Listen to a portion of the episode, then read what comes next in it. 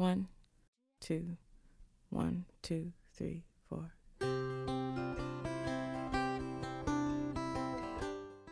Hi guys, welcome to Tina English Show。趣味记单词，让你抓狂的单词记忆从此变得简单而有趣。This is Tina。二十四节气的歌谣你还记得吗？春雨惊春清谷天，夏满芒夏暑相连，秋处露秋寒霜降， 冬雪雪冬小大寒。继上周的天气篇后，本周就让我们一起走进气候篇，来继续感受季节变换、阴晴冷暖，来学习四季、温度以及表示冷暖的常用词汇。So, are you ready? Let's go. There was a time when I used to sing for you. climate climate season season. Spring. Spring. Summer. Summer. Autumn. Fall. Autumn. Fall. Winter. Winter. Temperature. Temperature. Thermometer thermometer. Degree. Degree. Celsius. Celsius. Fahrenheit. Fahrenheit. Lightning. Lightning. Ice.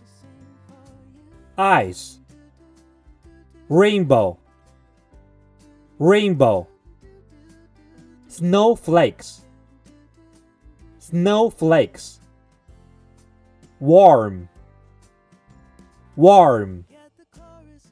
Hot. Hot. Scorching. Scorching. Sticky. Sticky. Wet. Wet.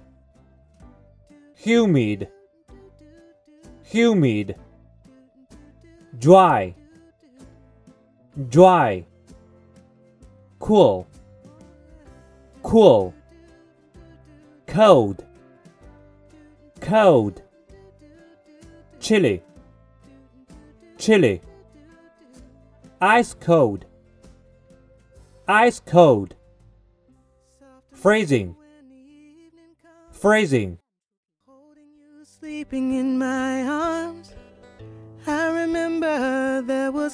好啦，以上的二十七种关于气候的常用词，你都记住了吗？开篇的趣味测试题一定会帮助你加深记忆，抓紧做起来。同样，我们依然为大家补充了和气候相关的地道口语表达，非常的实用，一起来去学英语记单词吧。那节目的最后轻松一下，为大家送上一段范玮琪的歌曲，一个像夏天，一个像秋天，感受一下朋友间的浓情蜜意。好了，伴随着美妙的音乐，祝你无论阴晴冷暖，都心如彩虹般明朗多彩。趣味记单词，让你抓狂的单词记忆从此变得简单而有趣。在其他平台收听我们节目的朋友，也可以关注我们的微信公众号“辣妈英语秀”或小写的 Tina Show 七二七，来收看和收听更多的精彩节目。See you next time。知道后来关系那么密切，我们一个像夏天，一个像秋天，却总能把冬天变成了春天。你托我离开一场爱的风雪，我陪你逃出一次梦的锻炼，遇见一个人，然后生命全改变。原来不是恋爱才有的情节，